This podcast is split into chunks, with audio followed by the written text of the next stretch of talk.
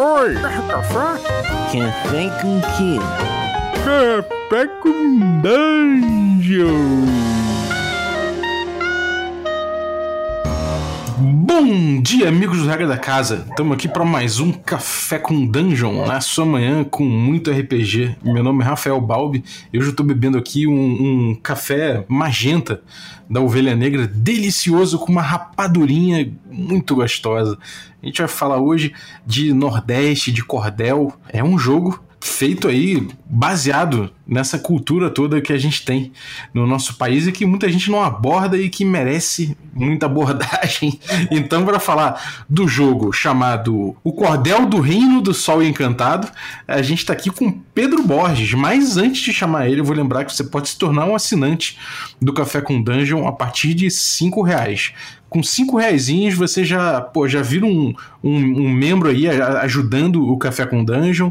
Já também participa de um grupo de Telegram muito maneiro, com gente muito maneira, como o Pedro Borges também, que é nosso assinante, que gente que gosta de trocar ideia de RPG, que produz RPG, que joga RPG demais. Além disso, você participa de sorteios dos nossos parceiros e recebe conteúdo extra. Então, picpay.me barra café com dungeon e vamos lá, torne-se um assinante. Bem-vindo, bom dia, Pedro. Cara, tudo certinho com vocês? Gente, eu tô agarrado aqui num cafezinho arretado que a história vai render hoje, cara. Poxa, muito feliz de estar mais uma vez aqui com você. Pô, marav maravilha, cara. O, o nome é muito bom. Cordel do Reino do Sol Encantado me lembrou uma banda que eu ouvia há um tempo atrás, há muito tempo atrás, na verdade, que era o Bordel do Fogo Encantado, do Fogo Arretado. Como é que era? Não, era Cordel do Fogo Encantado. Eu esqueci o nome. O cor... eu, eu acho que é o Cordel do Fogo, é, é, o Fogo Encantado, era o, era, o, era o que tinha, né? Cara, a busca do nome do RPG veio muito por isso, porque em cima dessas variações de Cordel, Reino, Encantado, Verão, Sol, você tem uma série de combinações diferentes. E já teve tanta combinação que eu não conseguia evitar de acabar pegando um nome longo, né? O Cordel do Reino do Sol Encantado existe por quê? Porque já existia o Cordel do, do Reino. Tinha várias combinações, né? É, são vários nomes, né, cara? Que a gente vê aparecendo assim que tem ligação íntima, né, com com o tema, né? E, e, acho que a gente tem uma tradição nacional de RPGs com nomes compridos que eu gostaria de contribuir também. Mas se você quiser simplificar, a gente chama só do Sol Encantado ou só Cordel RPG, que é o rotineiro aqui da gente. Uhum. É, eu perguntei, no, agora sem sacanagem, eu ouvia muito essa banda Cordel do Fogo Encantado. Agora eu tô tendo contato com, com, com esse material todo, né? Acho que um, um elemento muito importante que a gente não pode deixar de passar é o movimento armorial que foi criado pelo Suassuna e que você tem justamente uma intenção de criar um nacionalismo. É basicamente como se ele estivesse dizendo: olha, tem todo um universo que também cabe para o RPG, colocando aqui o nosso olhar, que tem que ser valorizado, que tem que ser explorado, né? E, e junto com pesquisa, junto com uma série de identificações, especialmente pegando esse, é, esse recorte do mapa do cangaço, né? Qualquer um que for no Google e digitar mapa do cangaço, vai ver que tem uma região meio que pré-definida ali, né? O, o, projeto, o projeto inteiro ele veio num, num relâmpago meio que de uma vez só na minha cabeça, tanto que eu praticamente levei só dois meses para poder escrever ele, né? Eu tenho os meus segredinhos lá para poder montar a parte da estrutura da rima, da poesia, né?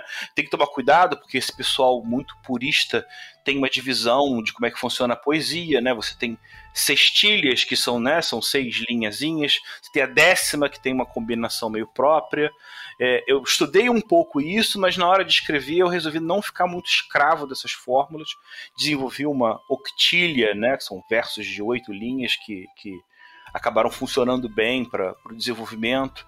Mas o mais legal de tudo é você ter esse contato surreal, cara. Eu, eu já tinha lido antes, mas, cara, Grande Sertão Veredas é o Guerra dos Tronos Nacional, cara. É escrito nos anos 60, 50. É surreal como você tem uma série de elementos que hoje em dia a gente aborda, a gente explora no, no RPG, já estava muito lá atrás, né, cara? A Diadorim, que se apresentava como Reinaldo, mas na verdade era uma mulher que tinha se criado com um sexo diferente porque ela não queria ser peão dos homens, ela queria ser uma, uma, uma figura independente, né?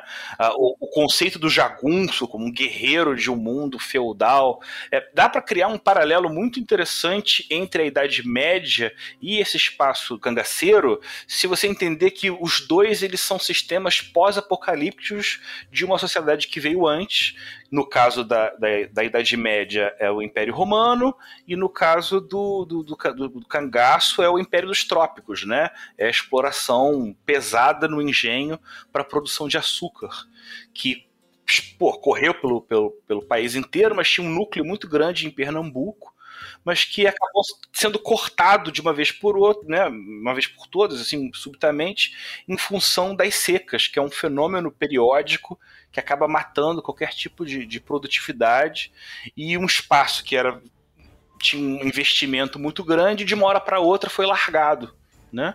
Então, assim como num, num, numa Idade Média normal é comum você encontrar uma estrutura romana, uma ruína romana, e entender que teve um outro povo que viu ele antes, no cangaço você pode encontrar muita ruína de engenho, que mostra que ali também houve um investimento pesado, mas que a humanidade acabou meio que parece que Deus parece que acabou se esquecendo daquele lugar. Né? Tem uma, uma religiosidade que permite que você tenha uma inserção de todo um lado sobrenatural em que não importa se as pessoas acreditam que ela existe, ela entra nas histórias e, e não tem muito como, como fugir disso, né? E uma coisa meio isolada também, um mundo aparentemente bastante isolado, com muita, muita, muita lacuna pra galera preencher com superstição, com esse tipo de coisa, né? E a gente precisa fazer uma, uma justiça histórica que é muito importante, porque vamos lá, a gente tem que basear, a gente tem que entender que a gente tem três grandes obras de literatura que são estruturais para esse período é a, o, o Alto da Compadecida, do Suassuna, você tem o Grande Sertão Vereza, do Guimarães Rosa, mas acima de tudo, Os Sertões, que é o primeiro de todo, que conta a história de Canudos.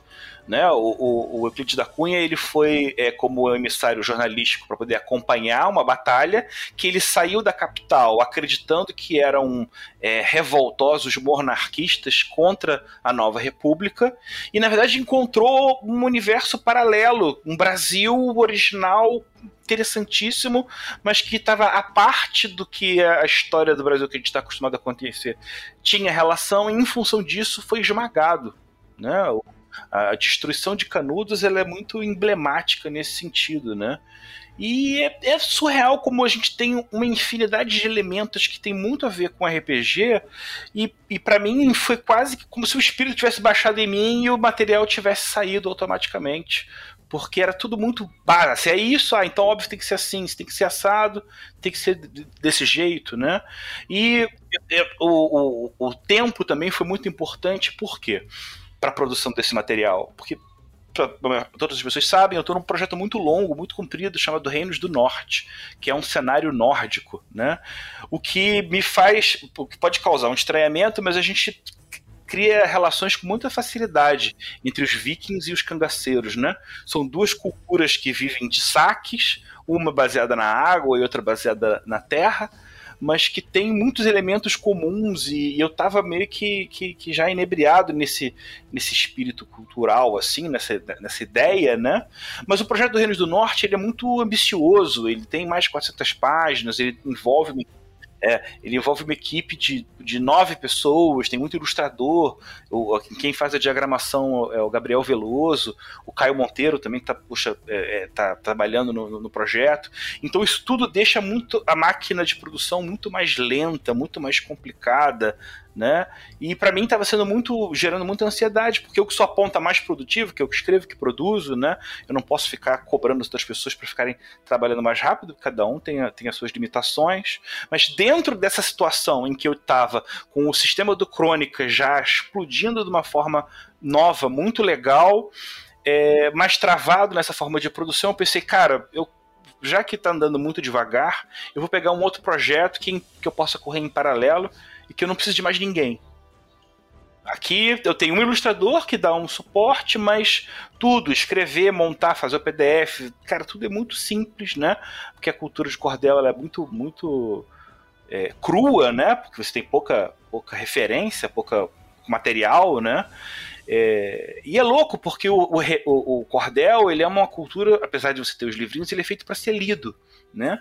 Num primeiro momento, porque naquela época as pessoas eram analfabetas e provavelmente o único alfabetizado era o que lia para todo mundo. Ah, ser lido para os outros, né? Que você está falando. É, lendo para os outros. É, você tem um grupo grande, aí tem um cara alfabetizado e ele vai ler para todo mundo. E isso acaba criando uma relação de narrador público que é muito parecido com RPG e que é feito há mais de, de, de 150 anos no Brasil. É, cara, isso, isso é muito maneiro, cara. E, e, realmente esses paralelos são muito interessantes.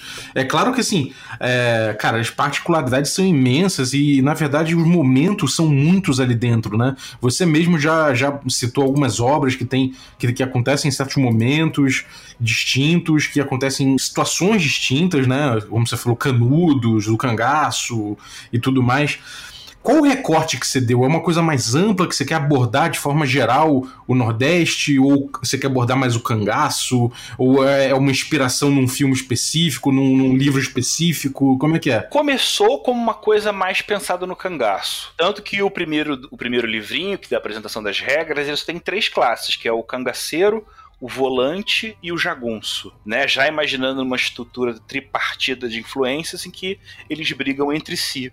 Só que, por exemplo, no primeiro teste de jogo que já aconteceu agora, a gente chamou lá o Jefferson Pimentel do Vampiro, chamou a Aruxa, o Thiago Rolim do Numa, é, naturalmente pelos jogadores é, foi feito surgiu uma pegada muito do Suassuna eu pensei numa coisa mais com, com, com combate, mas o universo é tão rico, ele é tão próprio, e a coisa, é, da forma como ela está sendo escrita, né, que a gente ainda vai chegar nessa parte, ela floresce de uma tal maneira que acaba sendo muito o reflexo da expectativa que cada jogador tem sobre aquele mundo. Então, naquele grupo de jogo teve uma pegada mais Suassuna, mas você pode ter um grupo de jogo que vai fazer uma coisa de cangaço, de guerra, de tiroteio mesmo.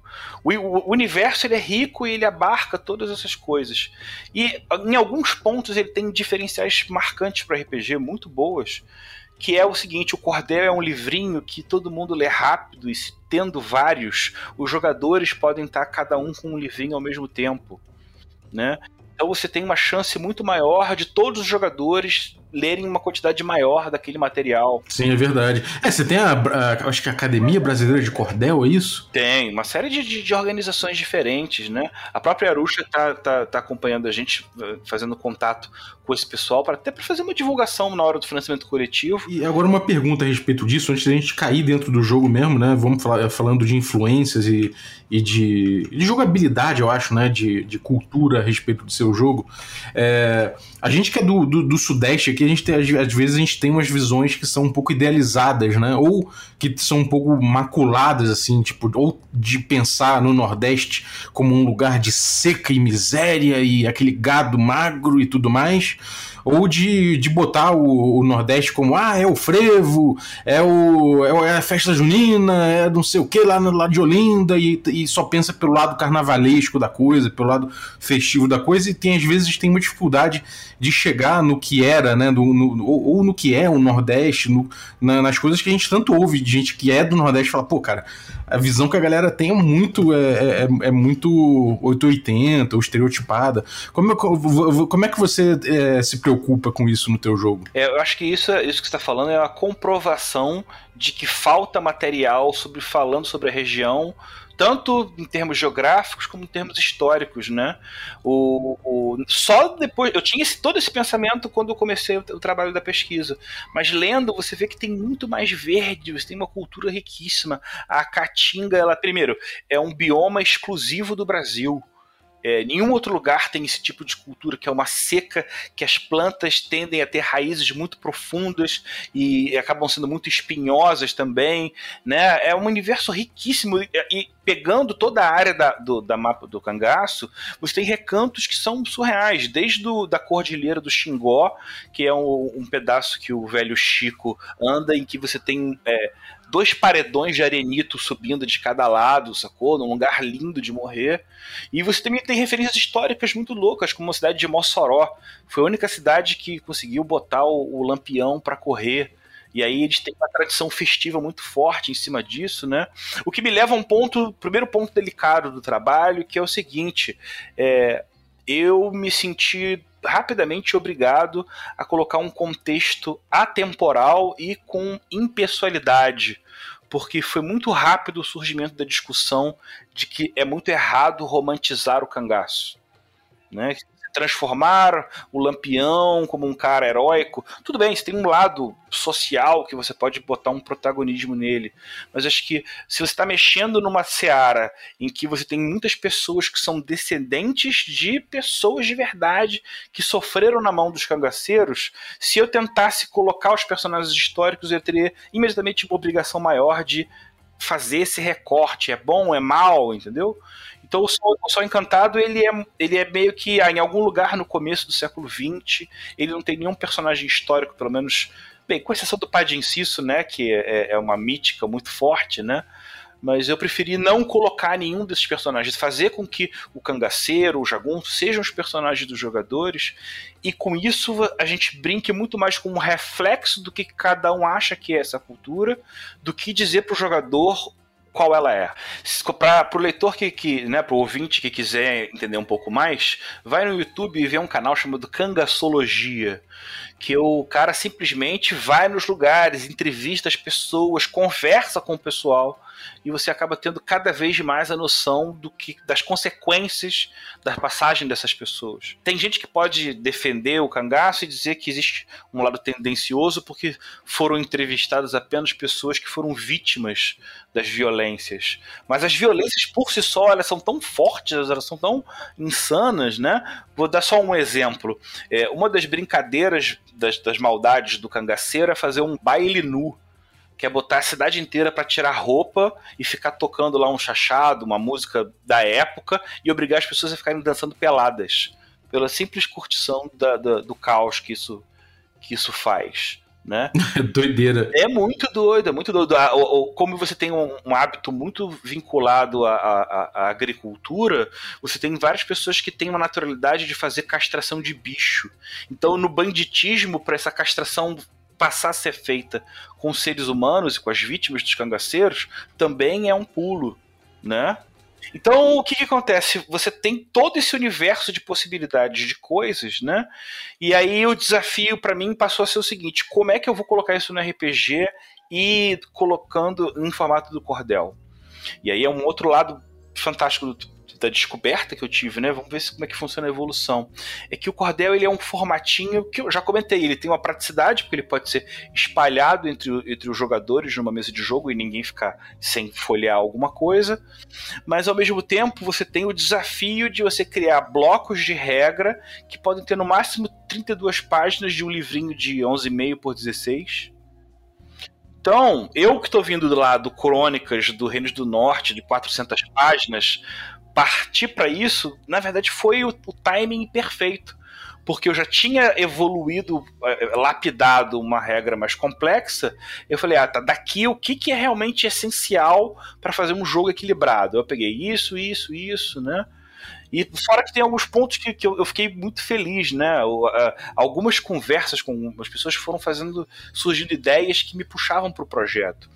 Eu estava conversando com o Dan Ramos, é, que está fazendo ilustrações também para o Reino do Norte, e estava falando dessa ideia do cangaço, né? E aí, da conversa com ele, surgiu a ideia. E se a gente pegasse os atributos do DD e trocasse o nome deles para o nordestino, para o jeito nordestino de falar? Então ficou muito legal, porque força ficou peleja, né? É, destreza ficou ligeireza, constituição, parrudice inteligência virou estudo, sabedoria, esperteza e carisma, valentia. Né? Então o, o jogo ele, ele começa nessa base de que você só tem esses seis atributos. Tudo sai da regra em cima desses seis atributos. É muito comum você acabar descambando com sobre-regras como bônus de iniciativa, bônus de não sei o quê. Bônus... Não, cara, tá tudo dentro do, do desse, fechado desse, desses, desses seis atributos. É, é uma simplificação do Crônicas, mas é o seguinte: para cada classe eu tenho 12 pontos para distribuir entre esses seis, né? Tanto que eu posso botar entre 1 e 3 em cada atributo.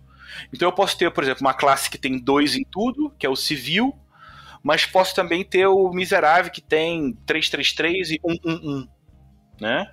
Então cada classe tem uma distribuição prévia desses atributos e quando você coloca a inserção, a evolução de nível, é muito simples. Para cada nível de personagem, você aumenta um ponto em um desses atributos. Você falou das classes, né? O, o, qual, qual tipo de jogo que você, que você vê acontecendo dentro dele? Você falou que o pessoal acabou levando pro lado sua Suna. que tipo de jogo que acontece com a tua proposta? É, você tem. Primeiro, eu, acho, eu gosto muito de diversidade, né? Então, o, o dos seis cordéis dois são só de ficha de personagem, são só de classe. Um que são classes para os jogadores e outro que o exclusivos do mestre. Então, para o jogador, você tem cangaceiro, você tem o volante, tem policial, matador, o miserável, né? Pegando aquele clássico do, do Chicóia do Grilo. É, você tem a bem-nascida, que é o filho do, o filho do coronel. Nossa, a, a lista é enorme. Muitas classes. Do lado do, das classes exclusivas do, do mestre, você tem o coroné, que é o, né, o grande rei da, da, da, desse feudalismo. Você tem o capitão, que é o líder do, dos cangaceiros, que numa das rimas a gente brinca que ele tem uma patente dada ou inventada, né, para criar uma associação ao, ao, título de capitão que o Lampião ganhou para poder num negócio que o Padre Cícero fez com ele para tentar caçar a coluna Prestes no sertão. Essa história também é fantástica. É, e também as criaturas, o lado sobrenatural. Eu fiz questão de colocar pelo menos seis criaturas sobrenaturais, né? Que são. É, deixa eu lembrando aqui. A assombração, o corpo seco, que é uma variação de, de um zumbi, é, o lobisomem, o kibungo, que é um bicho-papão, que é de matriz africana, e o mais importante de todos é o tinhoso, que é o, o, capeta, né? Que também é um personagem. Ele não tem nível, ele tem seis em tudo, mas as habilidades são assim: ah, ele faz contrato com pessoas que procuram com ele. Ele nunca é, falha num acordo de um contrato. Mas ele corre atrás de quem quebrar o contrato com ele. E ele realiza um desejo que a pessoa quiser, com o problema que essa realização nunca vai ser satisfatória para quem pediu. Então você tem esse lado sobrenatural que, que, que vale dentro do jogo e o ponto que mais importante que é o seguinte, também falando de conjunção, né? A gente está numa época em que o jogo solo tá muito em voga. É, e isso tem uma série de fatores. Não é só a questão da pandemia, de estar tá todo mundo distante, mas é porque cada vez mais eu vejo no solo é, mestres e jogadores brigando contra a questão do preparativo para uma aventura. Então, muitos dos jogos que hoje em dia a gente está vendo que tem uma versão solo, na verdade, não é só uma possibilidade do jogador é, é, jogar sozinho, mas também de criar uma estrutura de regras em que vamos jogar, vamos. Então, sentei aqui, o, o cordel já é assim. O, o cordel tem preparação zero você vai definir qual é a classe, você vai saber qual é a comunidade que ele veio, né? Cabe lembrar que aqui as comunidades também têm ficha, como se fosse um personagem, né? Você tem a pessoa física do personagem, mas tem a pessoa institucional, que pode ser o bando, pode ser a fazenda, o povoado, uma procissão.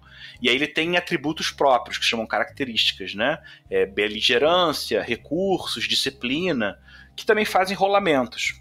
Por que, que eu estou tendo essa estrutura? Porque diferente dos outros RPGs em que a gente tem catacumbas e dragões, no Sol Encantado você tem grupos sociais que brigam entre si, fazem alianças, têm reviravoltas, né?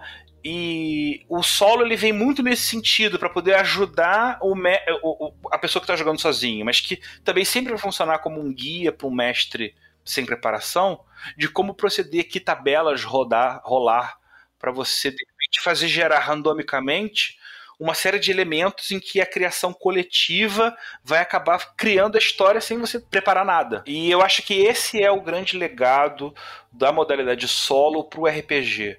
É a gente entender que tudo bem, você pode jogar sozinho, mas você pode ter um material de consulta randômica para o mestre que vai poder rolando ali estabelecer tudo a ponto de você chegar numa sessão com zero de preparação. Boa, boa visão, cara. É, é, realmente a gente vê essa tendência acontecendo até que a gente vê jogo que, que é solo, mas que também permite que você jogue sem mestre com, com em modo cooperação e tudo mais. Então ele tem um, um esquema aí que é de, de como é que é, de procedural, né? De, de criação procedural da, da, dos temas, né, cara? E aí, cara, como a própria criação dos personagens é muito simples, né? Vamos lá, além dos atributos, você também tem as vantagens e desvantagens. Então, cada classe tem três vantagens e uma desvantagem que eles servem tanto para ajudar na hora do RPG, mas também para os jogadores entenderem sobre aquela classe social. Então, por exemplo, o, o cangaceiro. O cangaceiro ele tem cabra macho. Ele tem mais um dado para resistir é, teste em que ele possa ganhar cansaço ou calor. Porque é um cara que pode marchar no, no, sertão por longas horas, se abalando menos. Então eu estou ali inserindo uma regra que incute um caráter cultural e que explica como é que o cangaceiro funciona. O cangaceiro ele é um fora da lei. Por ele ser fora da lei, ele não pode parar muito tempo num lugar, ele tem que ficar trocando de acampamento em tempo inteiro, porque senão ele vai acabar sendo preso ou morto. Né?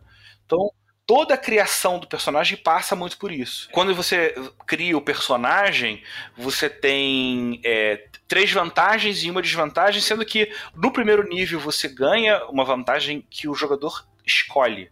Isso é um aspecto importante, acho que na, no, no, rumo da improvisação. Esse jogo pouca regra, por quê? Porque muitas das coisas são para serem criadas regras de jogo com cada grupo. Malaconaridade, assim, para puxar o cara a decidir certas coisas, assim. Isso, isso. Você, por exemplo, até são feitas sugestões de vantagens que você pode escolher. Só para o caso do cara não ficar sem ideia mas está claro ali que são apenas sugestões. Você vai, vai, vai. Pode estabelecer o que você quiser. Tem os parâmetros para você, óbvio, não exagerar. O mestre tem que aprovar. Mas eu acho que esse tipo de abertura é muito legal. E você pode ter um personagem do nível 0 ou do nível 1. Um. Quando o personagem do nível 0, o jogador não faz nada, ele só vai escolher a alcunha, só o nome. Porque os atributos e as vantagens já são aquelas que estão naquela ficha zeradinha. É, a cada marco olha como é que é legal, né? Hoje em dia você tem a regra do marco para você definir que com uma grande superação você aumentou de nível. Então eu já joguei XP todo pro lado. Pensa o seguinte, a cada marco você aumenta, você ganha um nível. E aí, se você quiser uma orientação geral sobre quantas sessões para aumentar de nível, é simples, são o número de sessões pro, nível que você quer chegar. Então é uma questão de, de, de aparecer, de participar e tal. É, óbvio que essa, essa, variação pode mudar, porque se você fizer um ato muito grandioso mais cedo, você pode aumentar de nível, né? E você pode, a cada três níveis completos, ganhar uma vantagem a mais. Então você tem uma noção de evolução que, que funciona muito bem. Você não pode colocar mais um no mesmo atributo é, repetindo as suas últimas três vezes. Então, se para você insistir e botar tudo num atributo só, no máximo, digamos que você escolhe uma classe que já tem três pontos, no primeiro nível você tem o quarto ponto, no quinto nível você tem o, o, o, quarto ponto, no quinto nível você tem o quinto ponto, e só no nono nível que você vai ter seis bolinhas num, num atributo. Beleza. É, me diz uma coisa, é, essa decisão de você botar o jogo de acordo com o nível, é, o, o que, que você quer que o nível represente dentro do teu jogo? É evolução é, lúdica. Uhum, narrativa mesmo. É, uma questão. É, é mais porque o jogador ele precisa ter uma noção de que o personagem dele está crescendo, está evoluindo, para trabalhar um pouco essa ambição, o poder. Ah, eu, então eu vou no, no, próximo nível vou querer comprar uma vantagem nova. Você abre a cabeça do jogador sobre as possibilidades do personagem dele. Mas é legal que precisou haver todo um amadurecimento do RPG de modo geral que cortou uma série de, de gorduras que a gente culturalmente estava preso porque o RPG existe o tempo todo que nós nos conhecemos como pessoa, né? E que a gente coloca porque tem que ter. E às vezes acha que percebe, dá pra perceber que não né? E o, assim, o, e o ponto mais. E aí, saindo até um pouco do, do contexto do cordel, eu estou muito feliz porque eu consegui montar uma estrutura de seis livrinhos na qual eu consigo criar um jogo em que eu possa produzir num período de aproximadamente dois meses e que a partir desse formato eu possa explorar outros temas, né? eu posso eu, quero, eu tenho já um projeto de fantasia sombria em cima desse formatinho, mas eu queria muito também fazer um jogo sobre quilombo, fazer um jogo sobre tribos indígenas, né?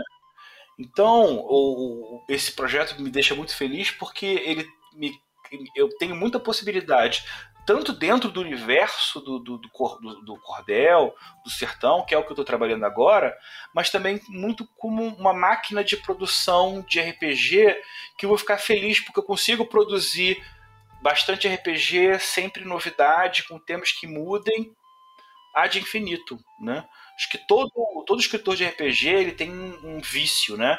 Ah, eu escrevi meu primeiro livro, aí terminou, e aí agora? Não vai fazer suplemento, não vai? Você vai escrever um RPG novo? É, você tem a certeza que 100% das pessoas que escreveram RPG já estão pensando em escrever alguma outra coisa. Maneiro. Agora me diz uma coisa, eu tô vendo aqui, por exemplo, a ficha do capitão. Aí você tem lá, capitão, nível tal, né? Um espaço por tal nível, alcunha, e aí tem peleja, é os atributos que você falou, né? Peleja, ligeireza, no caso ele tem dois, duas bolinhas ali em peleja, duas bolinhas em, ligeireza, duas bolinhas em parrudice, uma bolinha em estudo, duas bolinhas em esperteza e três em valentia. Aí quebra, cabra da peste, mais um dado, ou refaz qualquer teste fracassado para resistir e evitar qualquer sofrimento e ser o menos um dado. Fora da lei, caçado por jagunços e macacos, volantes e policiais Vive trocando o local de acampamento. Inspirador, mais um dado refaz teste ruim de combate. Um cangaceiro por perto sob suas ordens por turno. Um, e respeito. Outros capitães é, reconhecem sua pessoa como um chefe do cangaço, com lugar de fala em seus encontros. É, isso aí é um personagem criado né, dentro do teu, do teu sistema, que tem, dá para ver é, essas vantagens dele aí e tal. É, como é que funciona essa é, essas vantagens e como é que funciona o, essa escolha? É, ali tudo já vem automático. Quando você tem um capitão, ele já tem tudo aquilo ali. É automático do personagem, né? É. Nesse formatinho inicial, eu não trabalho com customização. A customização ela vem na evolução do personagem. Se você olhar lá, lá embaixo tem três linhazinhas que são para você colocar a vantagem de primeiro nível. Porque também você pode fazer um jogo em que vão ter três cangaceiros, que se eles não tiverem uma diferença entre eles, os jogadores vão, vão, vão ter uma impressão ruim. Né? Então, cada um pode ter uma vantagemzinha diferente. Então, num jogo que todo mundo sendo da mesma classe, por mais que a gente trabalhe com uma base muito linear, todo mundo pode ter o, o seu sua exclusividade. E aí você já, já falando, né, como é que funciona o sistema. Ele usa só dados de 6, como crônicas, né? Na verdade, ele é uma simplificação do crônicas. 4, 5 ou 6 é sucesso, 1, 2, 3 não é, e se você tira 6, você rola mais um dado. A dificuldade que o mestre vai dizer é sempre a penalidade em sucessos. Então eu vou falar, faz um teste com menos 1. Isso quer dizer que você vai rolar os seus atributos, os seus, né, os seus dados, vai contar o seu sucesso e você vai diminuir do modificador que eu te falei. Outro ponto que também é a herança do Reino do Norte, é que eu também fico impressionado como é que a gente demorou para variar, né? A gente está muito acostumado a trabalhar só com ferimento. A degradação no RPG, ela quase sempre. Tudo bem, tem gente que explora cansaço, explora moral. Dano de é atributo, assim, né? É, ele, ele, sempre é uma coisa menor em função ao ferimento. Para explorar a, a riqueza e essa diversidade, existem nove tipos diferentes de sofrimento no jogo. Então você tem o ferimento, você tem a angústia, você tem o cansaço, você tem a sede, você tem a fome, você tem o calor. Eu com certeza estou esquecendo algum agora. Mas o importante é isso que é, é, eu posso facilmente colocar uma degradação que é muito simples. Cada um ponto de uma dessas coisas te tira um dado a dificuldade tira sucessos e o sofrimento tira dados. Então você vai ficando pior em fazer os negócios que você quer, né? A partir do momento que você está degradado. É, é, a maior parte dele você recupera com uma certa facilidade né, até para o jogo funcionar de uma maneira mais dinâmica. Essa é a grande ameaça do jogo? Como é que é a coisa da letalidade, a morte pairando? Quais são os, os riscos que você assume quando além da, da penalidade no dado, quando você começa a assumir essas, esses sofrimentos? É, você só pode ganhar um sofrimento se você falhar num teste. Isso é, é, é essencial na regra. Você não pode ter aquela coisa de abuso do mestre, dizer, ah, perdeu e acabou sempre tem que estar atrelado a um rolamento. E a questão é, se você tiver mais pontos de sofrimento do que a sua parrodice, você cai. Você cai, vai, esse cair vai depender se você tomar. Se todos esses pontos são de sofrimentos fatais, você morre. Mas se você tiver um sofrimento entre esses não, que não for fatal, você só desmaia. Né? O fatal é ferimento, é fome, é, é, é sede. O que, que não é? É cansaço, é angústia. entendeu? Então você sempre vai ter mais ou menos esse controle do que, que você pode cair, mas para morrer é, é, um pouco mais complicado, né? Até porque eu, eu, queria muito reforçar uma coisa que, acontece, que acontecia muito no cangaço, que é o seguinte: num tiroteio você cai, você não morre, mas você está caído ali. E aí quando todo mundo vai embora, você acaba morrendo de sede, de porque você já sangrou muito, você já, já tem uma fragilidade de perda de água. Então, é, eu queria explorar um método que, em regra, eu pudesse dar essa ideia do cara que tomou um tiro, as pessoas foram embora porque acharam que ele morreu e ele fica delirando entre tá entre a vida e a morte, e aí de repente pode chegar algum aliado que vai dar uma água e vai evitar que ele morra, ou ele pode se virar sozinho, pegar um facão e arrancar ali um cactus e tirar um pouco de água para poder evitar, né?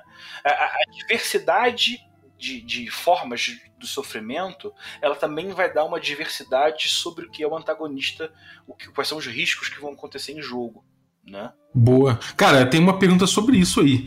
É, eu vi aqui a ficha do Tinhoso, que tá muito maneira, inclusive, referência também no desenho ao, ao Suassuna, né? Ao, ao, pelo menos ao ato da compadecida lá, de acordo com o filme. E tá lá, coisa ruim, Satão, capeta, o cão. E ele tem bolinhas em tudo, né? Todos os, todos os atributos ele tem bolinha máxima, ele tem acordo, concede um desejo por contrato, invariavelmente com consequências bem desejáveis por outra parte. Contrato. O tinhoso jamais desobedece o contrato, o acordado com seus, contra, com seus contratantes, desde que eles também obedeçam.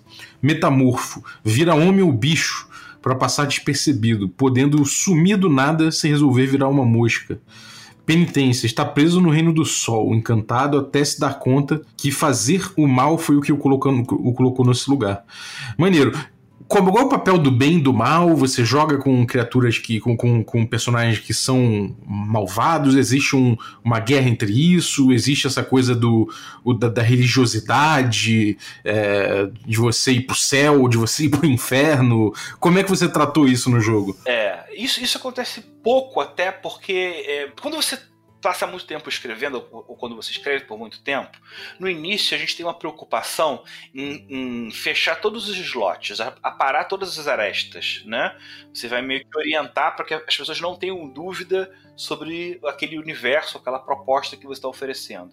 Depois de um certo tempo, a gente começa a concluir que é bom, é importante você deixar pontos em branco para o leitor e para outra pessoa preencher da maneira que ela vai achar melhor. Né? Então, nesse aspecto, o jogo ele, sim, ele tem o diabo, mas ele não fala nada mais sobre religiosidade, ele fica muito no campo realista, é, que é o que eu posso oferecer em termos de jogo, sabendo que a parte sobrenatural ela vai fluir espontaneamente em determinados grupos de jogo a partir dos perfis que eles possuem.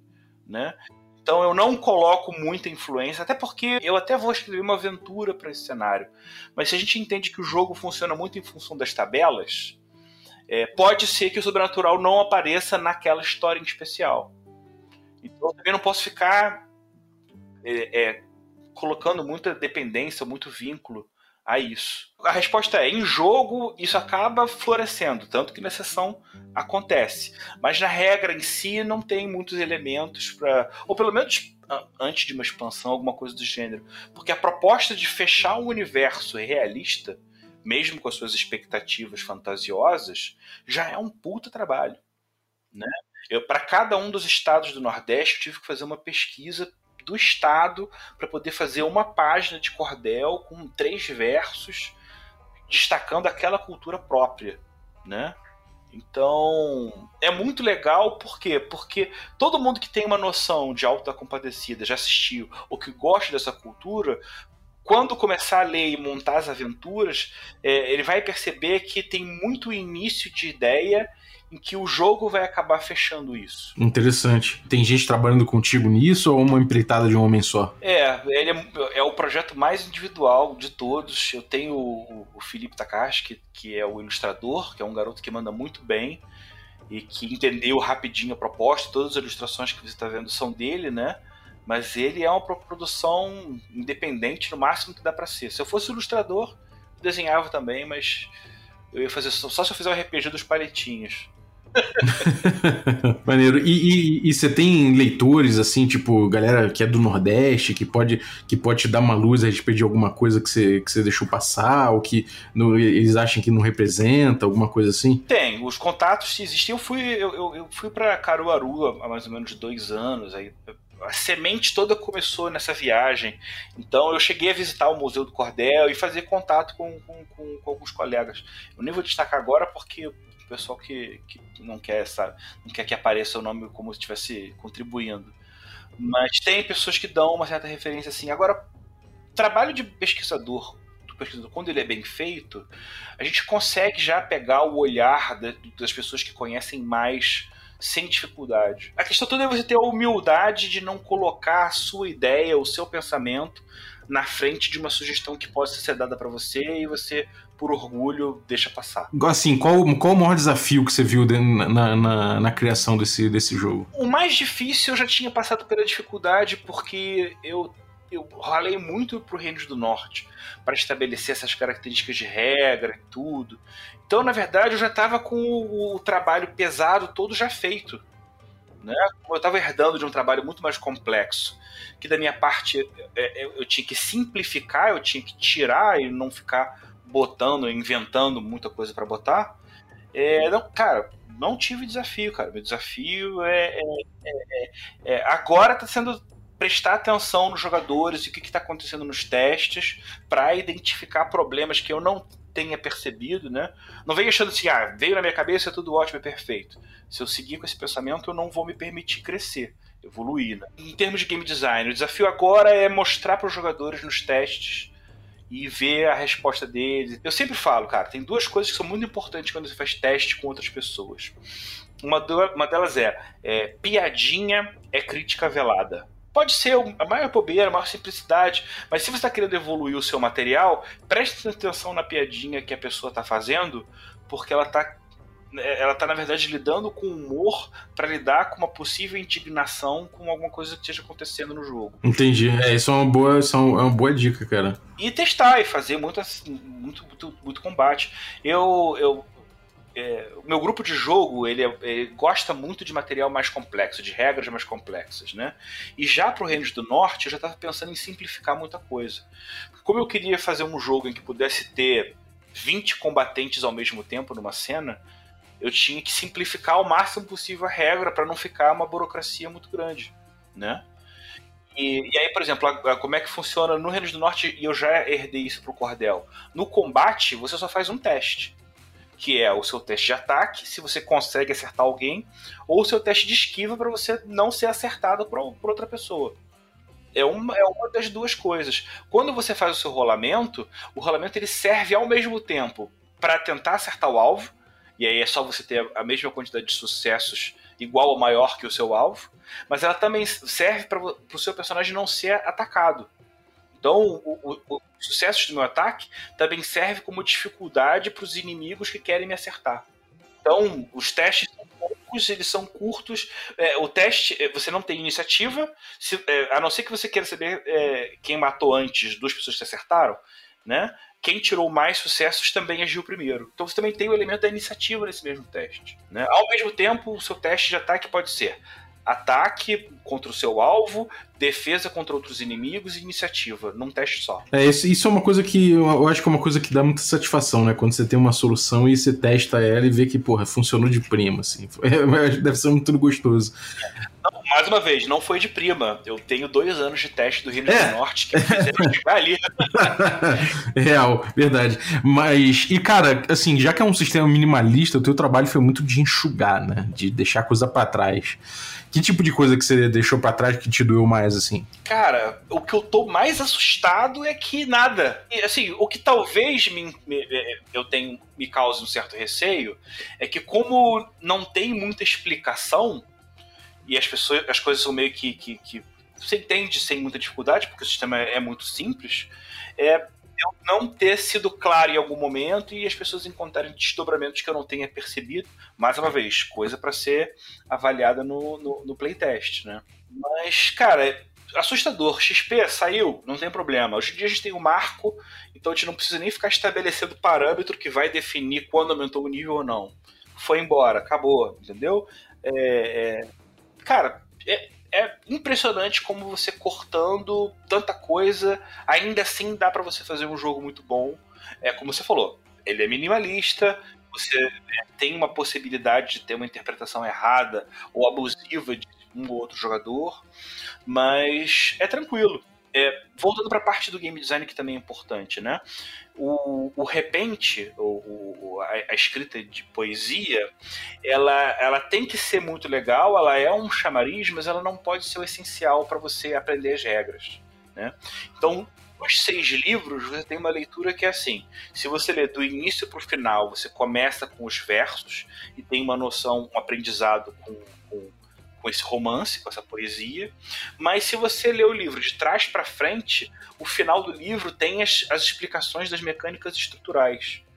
Então, eu aprender o, o, jogo, eu não vou ter que ficar lendo poesia de cordel e tentar é, ver do que, que o, a limitação da rima fez com que o autor ficasse preso a essa ou aquela explicação. É, e isso é uma coisa que eu ia perguntar, assim, dá, dá pra ver no, no teu Facebook algumas, algum, algumas páginas já, e tem, é, você, você coloca ali já com uma linguagem completamente cordel, já, com, com rima e tudo mais.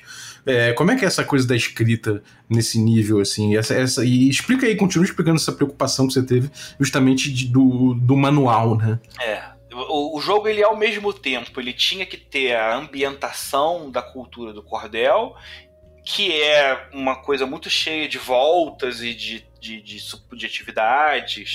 e ficar preso a certas rimas, que é a mais absoluta antítese de qualquer manual. Né? O manual ele tem que ser rápido, direto, sucinto, é, não abrindo espaço para interpretação. Cara, é basicamente os dois lados opostos, né? Então, eu tive. Eu, foi muito importante, como, como parte de, de, de, criação, entender que existem essas duas facetas, entender que eu vou ter que fazer de um jeito em que os jogadores com é, gostos diferentes vão poder ler. Né? Então quem gosta da poesia vai desde o começo, né? E aí veio o ponto que é o mais legal. Da, né? Eu nunca trabalhei com poesia, nunca na verdade, meu, meu título musical é zero, estou passando a ter um contato agora com esse trabalho. Mas eu vou te contar um dos segredos mais fantásticos. É, Para fazer texto com rima, é, hoje em dia basta você ter um computador. Você coloca no Google a palavra e rima, e você já tem uma série de sites que dão um milhão de palavras que vão montar essa rima. Então, na hora de eu construir a, os versos, eu tinha, eu tenho, vamos lá, pode ser AB, AB, AB, AB.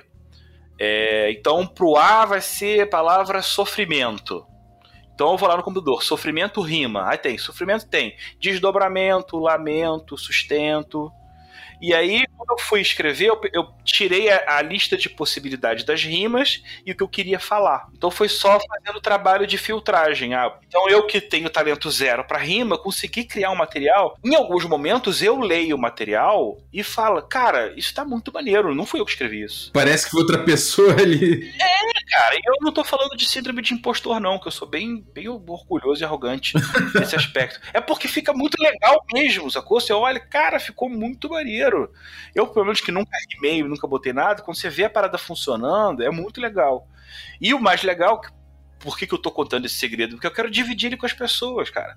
Você também pode fazer poesia e rima com uma facilidade incrível com o computador, que é fora da realidade. Eu não fazia ideia. Isso é muito bom, cara. E bem, e para as pessoas que estão ouvindo isso e entendendo, ah, cara, eu não tenho, não curto muito cordel, essa não é muita ideia.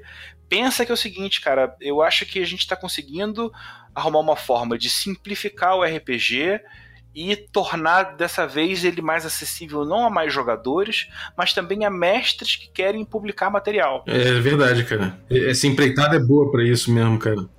É, é, eu quero puxar mais pessoas para fazer isso. Não é uma coisa complicada, entendeu? Um, um, uma das ideias, inclusive, é criar um selo chamado RPGzinho e aí, para todos esses. Porque a ideia do Cordel funcionando, eu quero usar esse formatinho, como eu falei, para outros temas, né? Então, talvez seja necessária a criação desse selo do, do RPGzinho. E acaba entrando nisso um, um convite, né? qualquer pessoa pode escrever um RPG de poucas páginas e que você consiga. Cara, é surreal. Eu consegui escrever um RPG em dois meses. Né? E, e, com diversidade, que você não precisa preparar, que as coisas aparecem ali, entendeu? É, cria o jogo solo, eu acho que traz uma proximidade do jogo de tabuleiro pro RPG, que era uma coisa que eu queria fazer lá atrás no Crônicas e eu acho que eu acabei me perdendo pela vontade de fazer uma coisa mais complexa. Maneiro. Agora, cara, tem uma pergunta aqui também relativa ao que eu vi no teu Facebook. Eu vi ali um mapa de hexágonos. Como é que é? E aí tem ali o, tem ali o, o, tamanho do Rex ali, sendo uma légua, que eu gostei muito. Quatro, é, é, quase, cinco, quase cinco quilômetros ali. Como é, que, como é que foi? Como é que é o rolê do, do Hex Crawl no teu jogo? Não, é o seguinte, o, o jogo do... Vamos lá, cada um dos, dos seis livros, eles têm títulos que rimam né? É, aliás, com exceção do livro básico, que é o Cordel do Reino do Sol Encantado. Então, é, os dois mais diferentes que eu estou comentando agora é o das tabelas, né? Que chama O Punhado de Tabelas para Aventuras Singelas. E tem um outro que chama O Alto e o Calvário do Jogador Solitário. E qual é a característica dele? É um jogo solo. Então, como todo jogo solo, você tem um hexágono com região. E eu vou criar várias regiões diferentes. Eu já criei uma, uma página de legenda que tem todos os elementos ali. Então, inclusive, boa parte desse material eu também estou fazendo para o Roll20 e ele vai ser disponibilizado junto com, com o material. Então, tendo um Roll20, você vai abrir um mapinha lá que tem esse contorno dessa borda clássica de cordel, e aí você tem todos os ícones. Eu vou, aqui eu vou colocar um povoado, aqui eu vou colocar um, uma mata espinhosa, aqui eu vou colocar um rio, entendeu? Então eu já, eu já eu criei esse universo de possibilidade, vou já dar muita coisa mastigada é, para as pessoas jogarem, mas também servindo como incentivo para você criar o seu mapa. Maneiro, tem uns iconezinhos já de, bonitinho desenhado, muito legal, cara. Cara, o, é aquilo que eu te falei, o jogo ele veio na minha cabeça, tudo isso veio ao mesmo tempo. Quem gosta dessa coisa do Rex, da exploração, é, é, é, você tem uma forma de explorar isso com uma simplicidade que é absurda, né? Eu ainda, na verdade, ainda levo essa, essa, essa simplicidade num nível ainda mais extremado, por quê? Porque eu não chego a fazer muita distinção em função do que, que você vai rolar em função do lugar que você tá. Né? Como tudo é a caatinga, geralmente as tabelas vão, vão, vão funcionar em qualquer um dos hexágonos em que você estiver. Só que, além do que puder sair na tabela, aquilo que está na ilustração é um elemento vigente. Né? É muito comum você pensar assim, ah, na floresta eu tenho uma tabela que é um D8, que são oito opções. Na caverna, mais oito, mais dez, né? Ao invés de ficar tentando fazer essas, esses recortes geográficos, como a Catiga é uma coisa só, eu preferi criar uma abrangência boa. O que foi muito, muito feliz, porque é, é, realmente a cada hexágono que você entra, o universo de possibilidades do que pode sair nas tabelas é muito grande. Maneiro. E como é que fica essa coisa de você foca em gestão de recursos nesse caso? Fome, sede, é, carga? Eu tento não trabalhar muito com elementos do tipo, pelo menos nessa fase do projeto, é, de pontos de comida, pontos disso, pontos daquilo, para não, não deixar complicado. Você tem situações em que nas tabelas é que o problema vai aparecer. Então, por exemplo, tem muita situação de problema que é, acabou a comida, se você não resolver isso logo, você vai ganhar um ponto de fome. Ou então, cara, tá muito quente, todo mundo testa é, parrudice, se não ganha um ponto de calor. Funciona como jogos clássicos de X, mas ele ainda, ele ainda puxa para um caráter mais simplista. E aí você fala, ah, pô, simplista pode parecer sinônimo de simplório, mas não é. O simples ele está ali porque você vai poder colocar muito mais elementos ao mesmo tempo. Então, apesar de ser uma regra simples, se eu estiver administrando um cenário que tenha um povoado, duas fazendas, um forte e uma procissão, sendo que cada um desses é tem uma ficha própria e tem elementos de encontro e de problemas independentes, já vai ficar complexo. É, isso é maneiro, isso é bem maneiro, cara. E, bom, é, a gente deu uma, uma, surfada aqui pelo teu, pelo teu jogo. Tem alguma coisa que você queria abordar ainda, cara, sobre ele que a gente não falou? Cara, eu acho que o mais importante a gente já, já passou sim. A gente, eu quero aproveitar o período de programa sair no ar, porque eu vou finalmente mostrar pro pessoal lá no Telegram do Café com Dungeon. É, lá é um canto em que eu, eu tenho mostrado muito nas minhas redes sociais particulares e no RPG solo. Mas eu quero que a galera do, do, do, Café com Dungeon também entenda que existe esse material e que é um material que é para o pessoal olhar como, ah, isso é uma coisa que eu posso fazer também. Eu acho que esse é, é, o, recado mais legal que eu, que eu quero dar. Não só a minha vontade de mostrar e que as pessoas conheçam logo esse projeto, mas entender que, na verdade, ele é um. um apesar também de ser um, um trabalho muito individual meu, ele é um convite para o coletivo é porque todo mundo entenda de que, olha, desse jeito ultra simples, qualquer um pode escrever seu RPG. Legal, e onde é que a galera encontra aí? O, o, é no, na tua rede pessoal que você falou, né? Mas tem algum lugar aí que dê pra, pra galera pegar de repente um, uma demo, alguma coisa, ou acompanhar o desenvolvimento? Como é que a galera que for curiosa pode proceder? Por enquanto, pode me procurar lá, Peixes Borges, né? Pedro Borges no, no Facebook. Pode, eu tô aceitando em função desse projeto, muita gente está pedindo e eu tô aceitando todo mundo.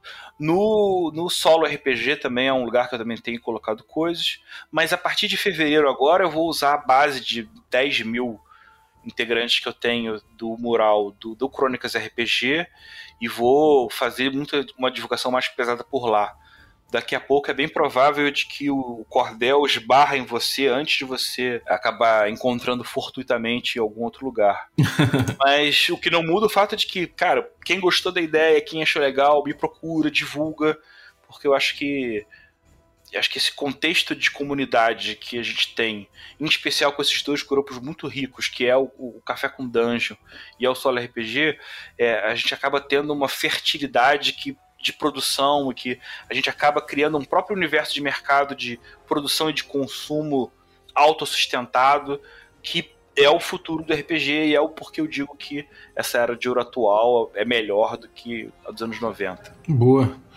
Bom, vamos lá então, cara. É, queria agradecer você, cara. Muito obrigado. Valeu pelo, pelo por mais uma vez aí trazer um, um jogo teu para apresentar aqui. É, em desenvolvimento ainda, isso é muito legal. Eu adoro trazer essa, essa, esse diário de desenvolvimento.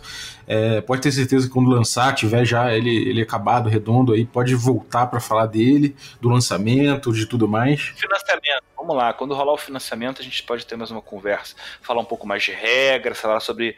Talvez a gente possa até falar sobre game design, né? Como funciona a grade de criação do cordel e como é que outras pessoas podem fazer seus jogos em cima disso, eu acho que é um papo para um outro programa bem legal. Uhum, sem dúvida. É, e também, cara, é, te convidar já para a gente, de repente, fazer uma live para você mestrar aí, de repente, para algumas pessoas, a gente pode fazer uma live sexta voltada pro teu jogo.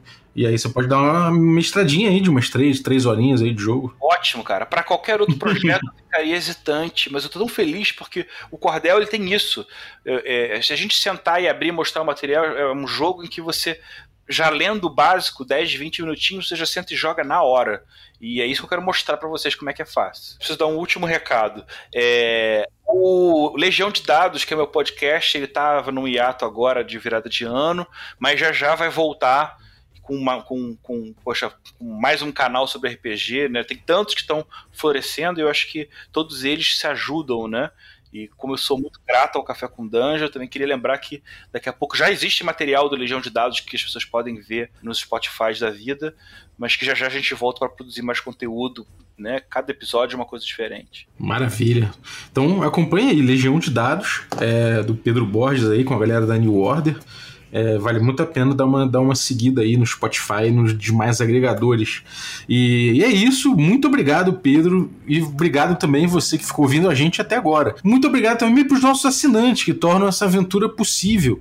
Então quero agradecer os nossos assinantes Café Expresso. E aí vou agradecer especificamente aqui o Henrique Costa. Muito obrigado, Henrique. Vou agradecer também os nossos assinantes Café com Creme. Vou agradecer aí o Pedro Borges que é quem falou com a gente agora. Muito obrigado, Pedro, valeu pelo teu apoio.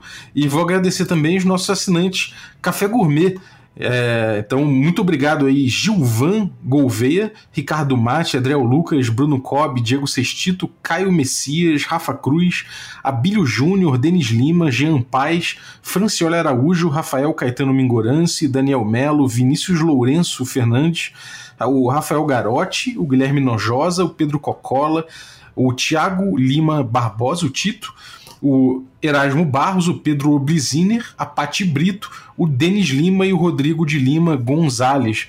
Galera, muito obrigado, um abraço e até a próxima.